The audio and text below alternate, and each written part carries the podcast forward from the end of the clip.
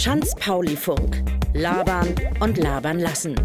Von St. Pauli bis zum Schanzenviertel. Leute, die hier wohnen, arbeiten und feiern, erzählen aus ihrem Leben.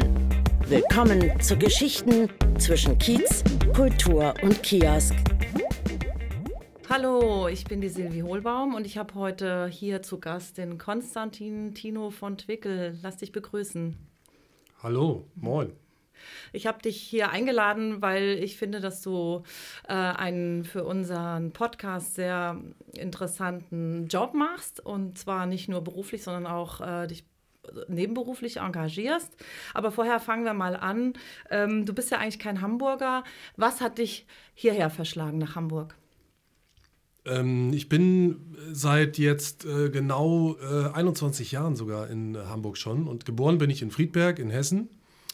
Ähm, und bin über Lübeck sozusagen nach Hamburg gekommen. Ich habe in Lübeck ähm, 1998 meinen Zivildienst abgeleistet und war dann schon immer sehr viel hier in Hamburg, ähm, was so das Nachtleben angeht. Und ähm, letztendlich bin ich dann nach dem Zivildienst ähm, hierher gekommen. Also hatte ich das Nightlife hier angezogen? Ähm, Nightlife natürlich, aber auch der Hafen ähm, und vorrangig aber auch die Musikszene hier in Hamburg. Das war für mich das Allerspannendste und ähm, weil für mich Musik einfach eine ganz, ganz große Rolle in meinem Leben spielt. Ähm, wie hast du denn äh, das Viertel St. Pauli wahrgenommen, als du zum ersten Mal hierher gekommen bist? Ja, der Hafen St. Pauli ist für mich äh, immer Hamburg gewesen. Das war für mich ganz klar. Und das allererste Mal war ich sogar schon 1993 in Hamburg. Ähm, das war damals, als ich noch in der Schule war, bin ich mit Freunden hergekommen. Wir haben äh, einen Ausflug gemacht über ein paar Tage, sind mit dem Zug hier hochgefahren und da habe ich noch in Hamburg erlebt, was extrem rau war, noch wirklich so von Luden ähm, äh, beherrscht wurde. Schießereien gab es noch. Ähm, es, und es war eigentlich ein Viertel, wo sich nicht jeder so hingetraut hat, so ohne weiteres, was heute ja ganz anders ist. Meinst du, also gab es diese Schießereien tatsächlich, als ihr da wart, oder habt ihr davon nur in den Medien gehört? Damals? Nee, es war genau, als ich, wir damals da waren, gab es eine Schießerei unter äh, bestimmten Gruppierungen. Und ähm, das war schon nicht, das war schon nicht ungefährlich so. Da wurden dann auch die Reeperbahn geräumt kurzzeitig und so. Und das war damals einfach noch ein, ein Pflaster, was äh, extrem gefährlich war. So. Also das hat nicht mit deinem jungen Alter zu tun gehabt, dass du das als so rau erlebt hast, weil letztendlich ähm, ist St. Pauli ja immer noch recht rau, wenn man sich da nachts bewegt, auch heute. Nee, das hatte nichts mit meinem jungen Alter zu tun. Ich glaube, dass St. Pauli heute gar nicht mehr so rau ist, ähm, sondern es ist einfach total überbevölkert von Touristengruppen, von äh, Leuten, die vom Umland hereinkommen und feiern. Und das hat eher was von äh, einer Partymeile zu tun, wie auf Mallorca, die Schinkenstraße. Und ich persönlich empfinde St. Pauli heutzutage überhaupt nicht als gefährlich. Aber vielleicht auch, weil ich da einfach seit vielen, vielen Jahren arbeite, da bin, unterwegs bin und das sehr gut kenne und äh, viele Leute auch da kenne, mir ist da ehrlich gesagt noch nie was passiert. Also ich habe den Eindruck, dass damals das Viertel dir so besonders vorkam, dass es wirklich mit dem Rest der Stadt nicht zu vergleichen war oder vielleicht auch mit dem Rest der Welt und es heute eher sich ein bisschen an den Rest der Stadt angeglichen hat. Das, kann man das so sagen? Mm, nee, ich würde nicht sagen angeglichen, aber es ist natürlich sehr, sehr Mainstream-lastig geworden. Es ist sehr touristisch geworden. Es sind viele Theater, Operettenhäuser. Ähm, es ist alles auf die ähm, Touristen ausgerichtet worden, während es früher einfach noch mehr Underground war. Es gab sehr viele Seemannskneipen, diese typischen Hafenkneipen, wo sich auch nicht jeder reingetraut hat, weil es einfach sehr oft also dubiose Leute da unterwegs waren. Und wenn man sich die Entwicklung mal anschaut heutzutage, ähm, jetzt werden sogar Filme gemacht über den goldenen Handschuh oder ähm, der Elbschlosskeller. Das waren äh, alles zu seiner Zeit oder sagen wir mal so vor 10, 20 Jahren äh, waren das Etablissement. Da hat sich sonst eigentlich keiner reingetraut, außer die Unterwelt sozusagen. Die sind also jetzt Legende. Das sind Legenden und da kann man jetzt auch einfach so reingehen, ohne dass einem eigentlich was passiert. Also das ist längst touristisch erschlossen sozusagen. Mhm. Und als du damals ähm, von Lübeck aus ähm, deine ähm, ja, Besuche hier in Hamburg abgestattet hast, in welche Läden hat es dich gezogen? Ähm, ich war sehr oft äh, damals im alten Knust, äh, das war noch an der Brandstwiete, sehr kleiner Laden, wo sehr, sehr viel Subkultur stattgefunden hat. Im Übrigen haben dort auch zum Beispiel die ersten Konzerte von U2 in den 80ern oder von REM stattgefunden und da waren sehr viele Rockabilly-Konzerte, äh, Garagenrock, Beat. Ähm, da hat sich so diese Szene getroffen und das Knust ist jetzt größer geworden, auch ein unheimlich toller Laden immer noch. Aber ähm, und was mich halt äh, total fasziniert hat, waren einfach diese ganzen Seemannskneipen auf, auf der Reeperbahn. Weil man da immer unheimlich viele interessante Leute getroffen hat. Äh, die Jukeboxen liefen da ähm, mit eben alter Musik und ähm, alte, wirklich alte Seeleute haben so von ihren Geschichten erzählt. So, und da haben wir uns äh, immer viel rumgetrieben. Und was hat dich denn dann dazu bewogen, tatsächlich nach Hamburg zu ziehen? Es war dann einfach so diese, diese Spannung der Stadt, also auch mehr über die Stadt zu erfahren, mehr zu entdecken, mehr zu erleben. Und es war die Musik. Ähm, ich habe viel Musik gemacht, selbst gespielt, Schlagzeug in, in einer Band und in mehreren Bands dann teilweise. Und das Ganze ging dann später so weit über, dass ich dann auch beruflich in der Musikbranche äh, angefangen habe zu arbeiten, bei einem großen Plattenlabel hier in der Stadt. Und das Ganze ist dann so weit gegangen, dass ich Künstlermanagement gemacht habe für Bands und äh, letztendlich jetzt dort gelandet bin, wo ich jetzt bin, und zwar im Nordspeicher ähm, die künstlerische Leitung und die Presse übernommen habe, beziehungsweise auch Konzeption für das Programm erstelle und ähm, ja, und da jetzt äh, sozusagen auch meine Passion gefunden habe. Prima. Jetzt nochmal ähm, ähm, zurück zu dem äh, Thema, wie St. Pauli früher war, als du es hier zum ersten Mal wahrgenommen hast, so im Vergleich zu heute. Wir hatten darüber gesprochen, dass es damals anders war. Wann genau hast du festgestellt oder bemerkt, dass äh, sich St. Pauli wandelt und äh, woran machst du das fest?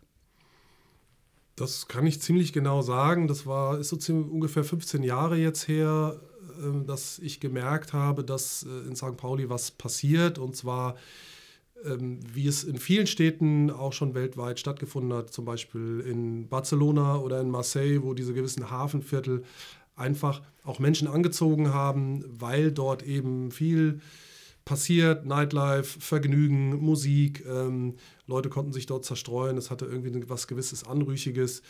Ähm, und das hat natürlich immer mehr Leute angelockt.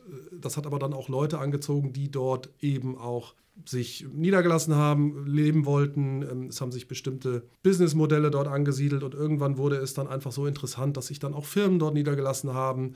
Investoren haben gemerkt, okay, das wird ähm, sehr, sehr interessant dort. Wir besorgen, wir kaufen dort Objekte oder wir reißen die runter, bauen was Neues hin. Diese berühmte äh, Gentrifizierung, die einfach in vielen äh, großen Städten der Welt äh, stattfindet oder stattgefunden hat. Wie hat das in St. Pauli angefangen für dich? Äh, woran kannst du das festmachen? Was ist verloren gegangen?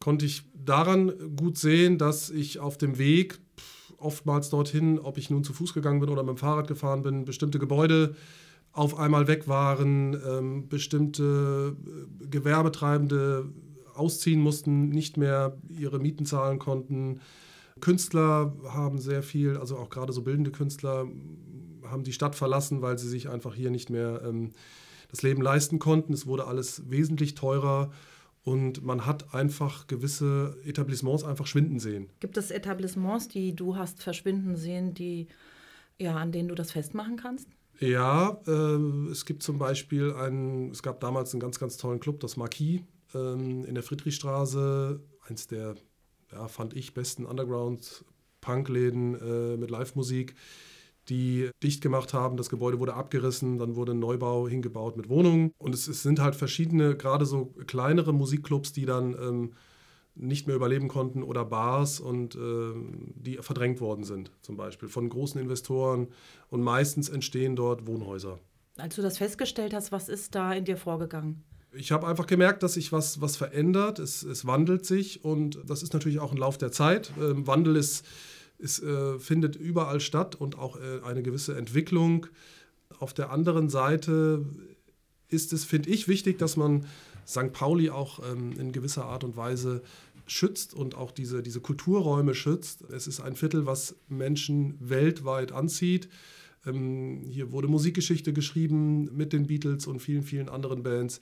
Ähm, die Stadt rühmt sich dafür auch sehr, aber in, in meinen Augen wird dort zu wenig getan von der politischen Seite aus, um diese Räume auch zu bewahren, weil ähm, sehr, sehr viele Musikspielstätten aber auch Bars unheimlich Probleme haben zu existieren aufgrund von höheren Mieten, aber auch von Beschwerden, von Lärmbeschwerden von Menschen, die hingezogen sind nach St. Pauli, weil sie es nämlich attraktiv fanden oder finden, weil es eben so belebt ist. Auf der anderen Seite ist es dann aber sehr absurd, dass sie sich dann darüber beschweren, dass es laut ist, dass es Lärm gibt, dass es dass Bewegung ist, dass es lebendig ist.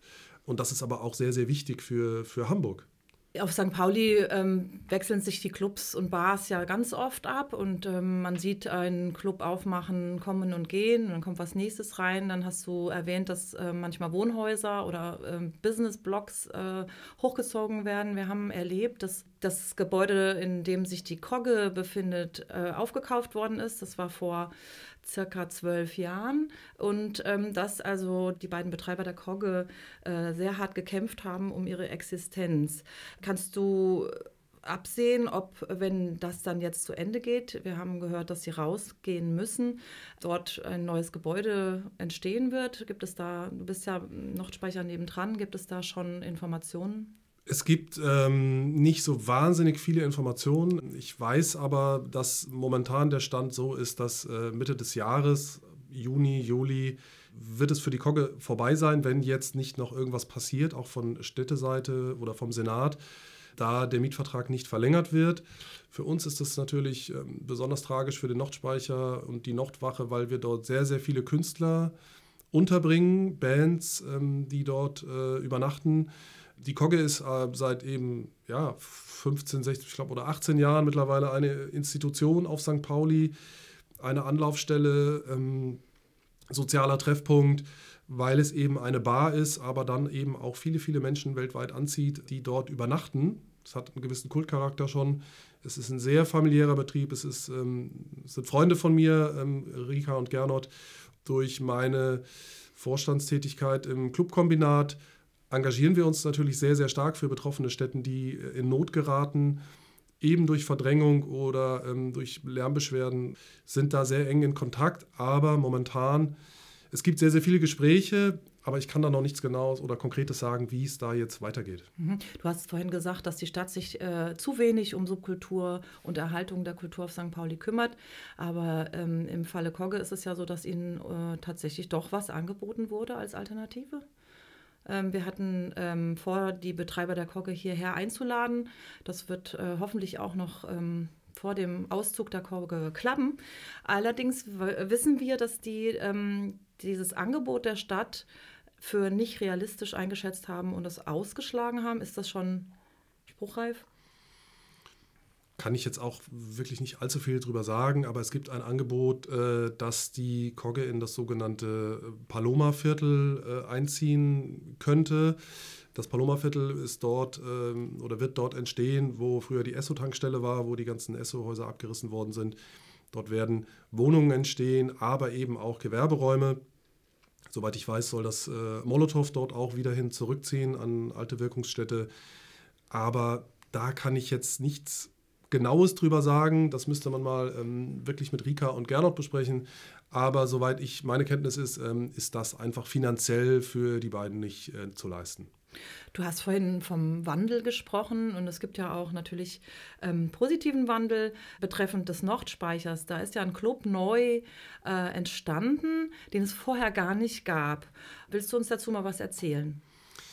Ja, das äh, ist in der Tat ein, ein, eine positive Entwicklung. Und zwar sind wir in diesen Gebäuden des äh, ehemaligen Erotic Art Museums. Die, das äh, Museum hat sich verkleinert, ist praktisch bei uns direkt in der Nachbarschaft und haben auch da einen sehr guten Kontakt miteinander. Und wir pflegen da einen, einen sehr freundschaftlichen Kontakt miteinander. Und das ist ja auch in St. Pauli, diese kleine Familie äh, in diesem Viertel, ähm, gerade dieser äh, Gewerbetreibenden. Und ja, der Nordspeicher ist sozusagen in einem Neubau-Wohnblock äh, mit integriert worden in einem alten Gebäude. Wir haben zwei Clubs im Haus, einen kleineren im Kellergewölbe, einen etwas größeren ebenerdig. Wir haben Nachbarn direkt drumherum, mit denen wir aber sehr gut zurechtkommen. Ja, da ist eine neue Kulturstätte entstanden, in der wir eben sehr viel ähm, Konzerte haben, aber auch Lesungen, teilweise auch Theater, es gibt Poetry Slams. Und das ähm, ist ein sehr, sehr positiver Aspekt, weil der Austausch mit den Nachbarn auch sehr gut stattfindet und die Nachbarn drumherum es auch einfach gut finden, dass es uns gibt, dass wir das Programm machen, das wir eben machen und eben vielen, vielen Bands, auch jungen Bands, kleineren Bands, sowohl national, auch international, eine Bühne bieten können. Mhm. Und was genau ist denn da deine Aufgabe im Nordspeicher? Ich habe die künstlerische Leitung, das heißt, ähm, ich äh, mache das komplette Booking, ähm, ich habe die Aufgabe, mir neue Konzepte zu überlegen, Künstlerbetreuung, aber auch die gesamte Öffentlichkeitsarbeit presseseitig zu betreuen, da auch viele Interviews zu geben zum Beispiel. Und ähm, ja, aber bin eigentlich derjenige, der das ganze Programm auch auf die Beine stellt, ja. Ja, du hast ja vorhin erwähnt, es gibt unten noch den kleinen Club, das ist die Nordwache und äh, das ist ja dein spezielles Baby, da hast du dir einen Traum erfüllt. Willst du uns darüber was erzählen? Ja, super gern. Also das, ähm, ich bin ja ein großer äh, Country, Honky Tonk, Bluegrass ähm, Liebhaber und ähm, es gibt einfach hier in Hamburg keinen Club oder keine Bar, nichts, wo man eben äh, derart Künstler sehen kann, entdecken kann und Konzerte genießen kann. Dann habe ich mich ähm, mit äh, jemandem zusammengetan und wir haben uns überlegt, hey, wenn es das hier nicht gibt und wir das aber machen wollen, dann machen wir das jetzt bei uns hier in der Nordwache. Dann haben wir uns ganz, ganz viel Gedanken gemacht, wie wir das denn anstellen könnten. Und dann haben wir über sehr, sehr viel Recherche und Arbeit äh, über soziale Medien haben wir uns sozusagen jetzt was aufgebaut. Wir haben Künstler direkt angeschrieben, vorrangig in den USA und Kanada und haben ihnen angeboten, bei uns zu spielen, haben ihnen eine Plattform geboten. Und ähm, das hat, ist so gut eingeschlagen, so gut angekommen, weil eben diese Künstler auch immer gerne Hamburg spielen wollten, aber nie die Möglichkeit hatten. Und es gab niemanden, der das veranstaltet hat. Und diese Konzertreihe gibt es jetzt seit ähm, zwei Jahren und sie ist sehr, sehr erfolgreich und wir kriegen jetzt schon wahnsinnig viele Zuschriften, auch direkt von Künstlern. Hey, ich habe gehört, der war bei euch, mein Buddy, der und der und äh, sie sagen, wir sollen uns bei euch melden und wir kommen teilweise gar nicht hinterher, jetzt diese Künstler alle zu buchen, weil wir machen diese Reihe einmal im Monat. Ähm, das ist auch schon sehr aufwendig und, und äh, wir stecken da sehr viel Herzblut rein und das macht sehr viel Spaß und es wird einfach sehr gut angenommen und daraus ist dann auch ein kleines Festival schon entstanden, was letztes Jahr zum ersten Mal stattgefunden hat, nämlich der Honky Tonk Harbor wo wir dann an einem Abend drei Bands auftreten lassen aus den Bereichen eben Indie Country, Honky Tonk, Western Swing. Und dieses Jahr findet, ähm, der war auch ausverkauft im letzten Jahr schon und dieses Jahr findet er zum zweiten Mal statt. Wann findet denn der Honky Tonk Harbor 2019 statt? Am 27. April. Aha. Und ähm, sag mal, diese Reihe hat ja auch einen Namen sie hat eigentlich keinen direkten Namen, sondern sie wird von uns, vom, von dem, vom Nordspeicher präsentiert und eben von meinem Kumpel Olli, der sozusagen die Yeehaw Hamburg Konzertreihe ins Leben gerufen hat und dort äh, über Social Media auch ein, ein großes Netz gespannt hat. Und es ist sozusagen unsere Indie, Habt ihr da am Anfang nicht auch ähm, eine Unterstützung bekommen finanziell? Ist das immer noch so oder ist, hat sich das, ist das äh, im Sande verlaufen? Ja, wir haben tatsächlich im ersten halben Jahr der Reihe eine kleine finanzielle Unterstützung der Kulturbehörde Hamburg bekommen. Und das war aber nach einem halben Jahr dann auch zu Ende und seitdem finanzieren wir uns da komplett selbst. Also war ein Folgeantrag nicht möglich zu stellen? Nein, weil das Ganze dann so weit auch gekippt ist, dass es, ähm, es ist ja ein reiner Fehlbedarfs, es ist eine Fehlbedarfsförderung und sobald du praktisch in einen Plusbereich kommst, auch wenn er nur sehr, sehr gering ist, hast du keine Chance mehr gefördert zu werden. Ah, verstehe. Also das, ähm, das Publikum hat euch sozusagen die Türen eingerannt und dann musstet ihr binnen kurzem gar nicht mehr gefördert werden. Äh, ja, also das, äh, so, so ist es jetzt nicht. Wir haben immer genügend Leute da, sodass wir natürlich einfach die Kosten weitgehend decken können und ähm, wir gehen da nicht mit äh, großem Geld raus, sondern wir können das gerade so auf Null immer halten. Es gibt äh, manchmal ein kleines Plus, aber ähm, wir machen das wirklich aus einer Leidenschaft raus und um diese Musik auch einfach an die Leute hier zu tragen, denn Country-Musik ist nicht das, was viele hier in Deutschland äh, darüber denken oder was hier als Country verkauft wird, sondern es sind wirkliche Songwriter, die wirklich sehr, sehr viele, das sind Storyteller, die Geschichten zu erzählen haben. Wir haben sehr viele Musiker, die in den USA auch sehr viel reisen, viel auf der Straße unterwegs sind, ähm, viel auf der Straße auch spielen. Diese Nähe zu den Musikern, dieses, ähm, diese Geschichten, die dort auch wirklich erzählt werden, das sind alles auch authentische Geschichten, das ist das, was die Leute fasziniert. Da das äh, läuft einfach sehr gut und das, äh, wir haben auch ein sehr bunt gemischtes Publikum von jungen Leuten bis, bis älteren. Du bist ja nicht nur der künstlerische Leiter und PR des Nordspeichers, sondern auch seit Februar 2018 Mitglied des Vorstandes des Clubkombinats e.V. Kannst du uns erzählen, was das Clubkombinat ist und was dort deine Aufgabe ist? Das Clubkombinat ist ein Zusammenschluss praktisch aller Musikspielstätten, Live-Spielstätten und Veranstalter hier in Hamburg. Wir haben momentan insgesamt 168 Mitglieder und wir setzen uns einfach dafür ein, für praktisch alle Belange, Probleme, die eben Musik, Live-Spielstätten hier haben. Da geht es von Schallschutzproblemen ähm, über Lärmbelästigung, Nachbarschaftsbeschwerden, äh, zu hohe Mieten, ähm, Probleme mit ähm, Übernachtungen in Hamburg, Hotels, weil eben zu viel durch den Tourismus übervölkert wird und es teilweise nicht mehr möglich ist, Bands äh, irgendwo unterzubringen, weil alle Hotels äh, zum Beispiel am Wochenende nur noch für zwei Nächte vermieten, weil sie die an Touristen vermieten und man dort einfach Probleme hat, ähm, seine Künstler unterzubringen für eine Nacht. Es ist sehr vielseitig, was die, die äh, finanzielle Seite angeht, Sanierung technische Sanierung, ähm, alles, was damit zu tun hat, die, Digitalisierung der Technik.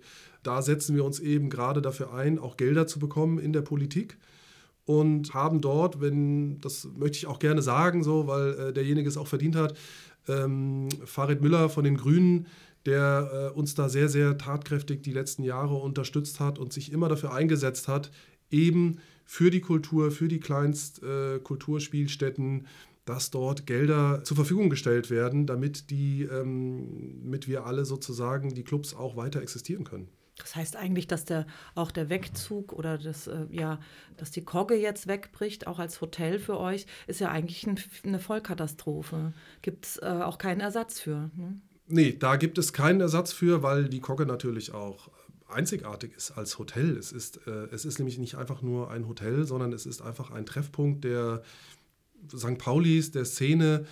Gerade Musiker äh, fühlen sich dort einfach sehr, sehr wohl, weil es eben nicht einfach ein schnödes Hotel ist, was ähm, 0815 da, dahergebaut wurde, sondern eben sehr persönlich. Die Zimmer sind alle individuell, sie sind von, von Künstlern designt worden. Äh, sie haben alle einen sehr, sehr eigenen Charakter und das ist äh, immer wieder toll und alle Künstler schwärmen davon. Hat denn ähm, das Clubkombinat sich für den Erhalt der Kogge oder ähm, für das Finden einer alternativen Räumlichkeit für die Kogge eingesetzt?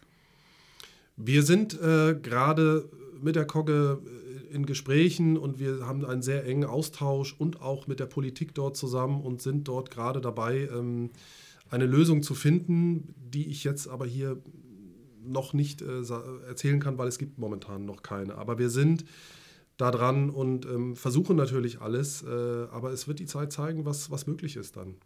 Kann denn jetzt der normale Mensch auch ähm, dem Clubkombinat helfen? Ich habe gesehen, ihr habt Fördermitglieder. Ähm, was kann man tun, ähm, um das, äh, ja, das Wort Clubsterben haben wir noch gar nicht in den Mund genommen, um ein Clubsterben ähm, zu verhindern? Das ist eigentlich ganz einfach. Ähm, und zwar, jeder Einzelne kann was dafür tun, indem er auf äh, Live-Konzerte geht, indem er in Bars geht, wo auch DJs auflegen, indem er einfach am, am Leben teilnimmt, an der Kultur teilnimmt, ähm, sie dadurch natürlich auch unterstützt. Bands Merchandise kauft und, und äh, einfach in die Clubs geht, um dieses Live-Erlebnis auch zu genießen, weil das ist etwas, was extrem einmalig ist, was einem ein wahnsinnig gutes Gefühl gibt, ähm, finde ich, sehr wichtig für die Seele ist. Und das ist etwas, was man nicht zum Beispiel im, im Internet bekommt oder über, eine, über digitalen Konsum. Jetzt sind ja nicht nur Live-Clubs prägende Kultureinrichtungen für St. Pauli, sondern auch Bars. Äh, Stichwort Cornern. Gibt es einen Zusammenhang zwischen äh, den, der Kioskkultur, die in den letzten Jahren ja ziemlich gewachsen ist, und einem Wegsterben von Bars und Clubs? Das ist auch, das muss man sehr, sehr differenziert sehen, denn es gibt äh, Clubs oder Bars, die davon nicht betroffen sind und die dadurch nicht benachteiligt werden, weil sie einfach ein dementsprechendes Publikum haben, was gerne dorthin geht, eben in die Clubs oder Bars ähm, und auch dort gerne konsumiert. Es gibt natürlich viele jüngere Leute, die ähm, weniger äh, Geld vielleicht haben oder äh, und dann vielleicht vorher sich im Kiosk irgendwie die, die äh, Flasche Bier oder sonst was günstiger holen, um dann später nochmal irgendwo in einen Club zu gehen, auf eine Party zu gehen. Ähm, es ist natürlich einfach eine, eine finanzielle Sache, klar.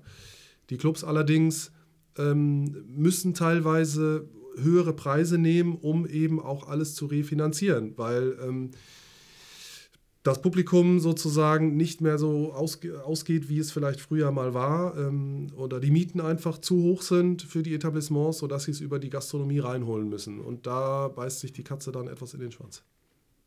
Gibt es das Clubsterben oder ist es ein Gerücht oder so eine Art Gespenst? Ähm, es, es gibt äh, ein Clubsterben, definitiv. Ähm, und zwar, es machen ständig Clubs in Hamburg zu. Also jüngstes Beispiel ist zum Beispiel das Moloch, ähm, was an der Grenze zur Hafen City ist. Die haben Lärmprobleme, weil ähm, sich äh, Anwohner aus der Hafen City darüber beschweren, äh, über den Lärm, obwohl da noch eine Bahnlinie dazwischen ist. Also es, es gibt immer weniger Freiräume, die ähm, für Clubs oder Veranstalter zur Verfügung stehen, weil immer mehr Wohnungen gebaut werden und ähm, immer mehr Stadtteile entstehen die dann aber absurderweise ohne, ohne Kultur praktisch auch stattfinden sollen und ähm, weil es den Menschen dann einfach zu laut ist oder zu unangenehm. Ich kann mir das nicht so erklären. Stichwort zu laut. Wir haben ja jetzt auch jüngst erlebt, wie ähm, viele, viele Bands, ähm, lokale Bands, die Proberäume durch die Schließung des Otzenbunkers ähm, verloren haben.